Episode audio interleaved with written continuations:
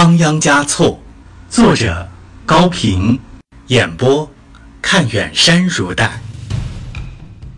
第七章，初恋，第三集。这时，从通向内院的小门里响起了脚步声，像春风吹斜了一根柳条似的。少女闪了出来。他一眼就看到了少年，友好的望着他笑了笑，那双在情感之炉里练出的眼睛，像是在说：“我就猜到你还在这里，你会等我出来的，我才不傻呢，看得出你对我的赞赏是真诚的。”他背着一个不大的背斗，手里拿着镰刀，新扎了一条帮点，虽然不及刚才新娘子的那一条鲜艳。色调却更为柔和悦目，他对着小店的布门帘内喊：“姨母，我割草去了。”“不是还有吗？两只小兔子能吃多少？”帘内传出一个老妇人的声音。“不嘛，姨母，草不多了。”少女用眼角的余光瞥了阿旺加措一下，似乎在说：“你等着好了，不会让你失望的。”接着，带着几分撒娇的大声说：“今天天气好，明天我整天都替你看铺子。好姨母，我走了。别走得太远，早点回来。”屋里的姨母答应了他。少女水蛇般的游走了，阿旺加措呆呆的立在原地，不知怎样才好。他到什么地方去了呢？什么时候回来呢？他怎么不问自己一句什么话呢？唉，自己也笨得出奇，为什么不对他说要买一样东西呢？随便买件什么都行，只要是他的手拿过的东西，即使是一粒石子儿，也抵得一颗珍珠啊！少女走出去几十步了，才慢慢回转身来。阿旺加措发现他是在寻找自己。少女猛然回头，加速了脚步。啊，他生气了，生谁的气呢？阿旺加措自语着：“嗨，还能生谁的气呢？我真傻，不，不是傻，是胆子太小了。男子汉是不应当胆小的。”当少女再次回来的时候，看见那个英俊的少年跟着自己来了。郊外。到处是墨绿的草地和茂密的灌木，肥胖的土拔鼠吱吱地叫着，从这个洞口钻出来，又跑进那个洞口，顽皮的可爱。英俊的少年和美丽的少女各自坐在一块大些的原石上，相隔着五六步的距离，四周十分幽静，什么声音也没有。他俩深深地勾着头。谁也不敢大胆的看谁，谁也不知道应该先说一句什么话。在这里，既没有街市的行人，也没有店铺的姨母，他们完全可以自由的交谈，却没有力量推倒立在他们中间无形的高墙。纯真的爱情，总是伴随着崇敬的，崇敬又往往带来悲切。只有在这种时候。人类才最能感到自身语言的贫乏，一切智慧似乎都毫无用处。长时间的无声胜有声，使双方都不堪忍受了。他们的心已经贴得很近很近，他们想出来的要说的话，却又绕得很远很远。你叫什么名字？到底是男子汉先开口了。我叫仁增汪姆。你呢？少女接着问他：“我叫阿旺加措，是喇嘛给起的，原先是叫阿旺诺布的。你多少岁了？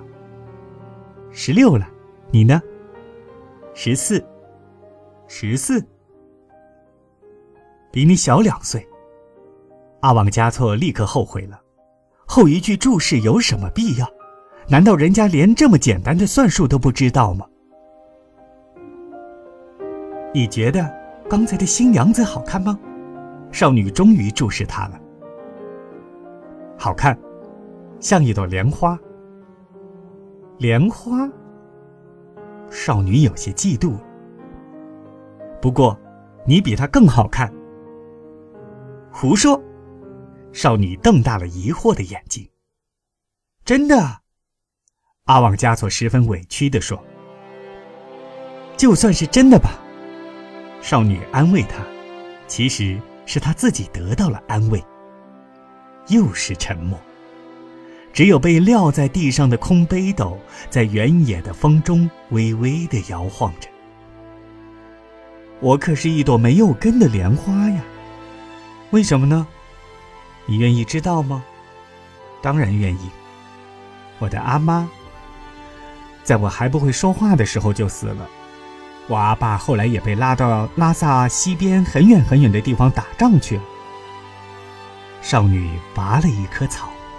用食指和拇指轻轻地捋着。走以前，把我送到了这里。我姨母家里没有别的人，我就成了她的女儿了。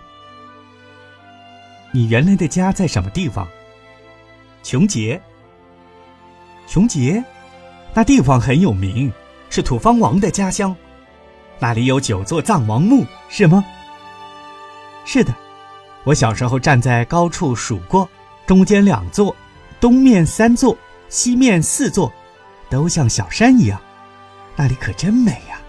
后边是披惹山，前边是雅龙河，河川里长着那么多的树，那么多青稞，宫殿和寺院，就好像用什么东西粘在陡峭的悬崖上。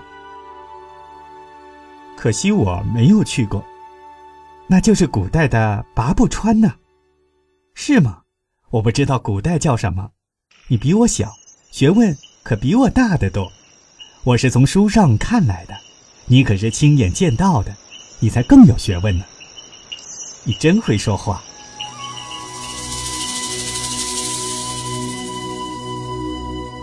在那东山顶上，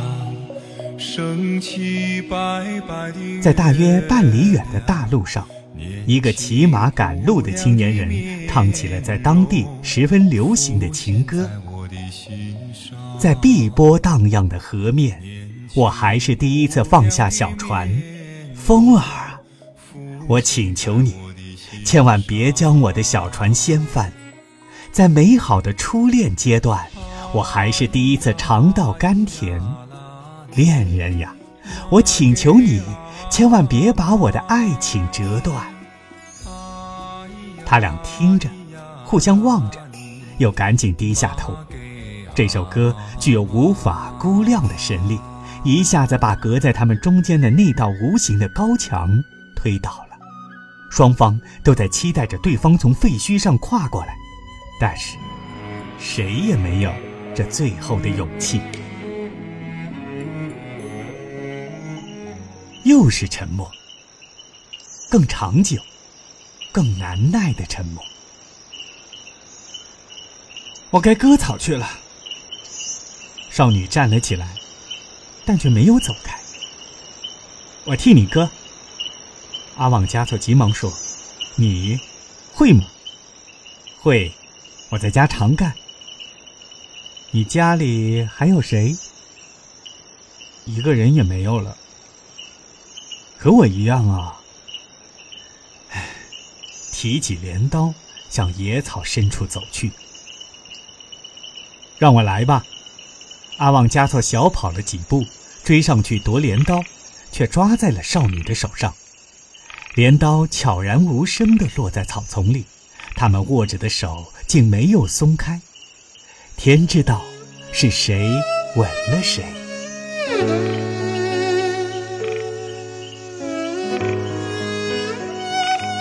当他们在拥抱中分开的时候，仁增汪姆的脸上泛着朝霞。他没有喝醉过，他心想，喝醉了酒的人大概就是这个样子吧，轻飘飘的，站也站不稳了，好像脚下正发生着地震。阿旺加措上前扶住他，他轻轻推开：“你先走。”阿旺加措像听从将军命令的士兵，前头走了，不同的是，并不是勇往直前，而是不断的回头望。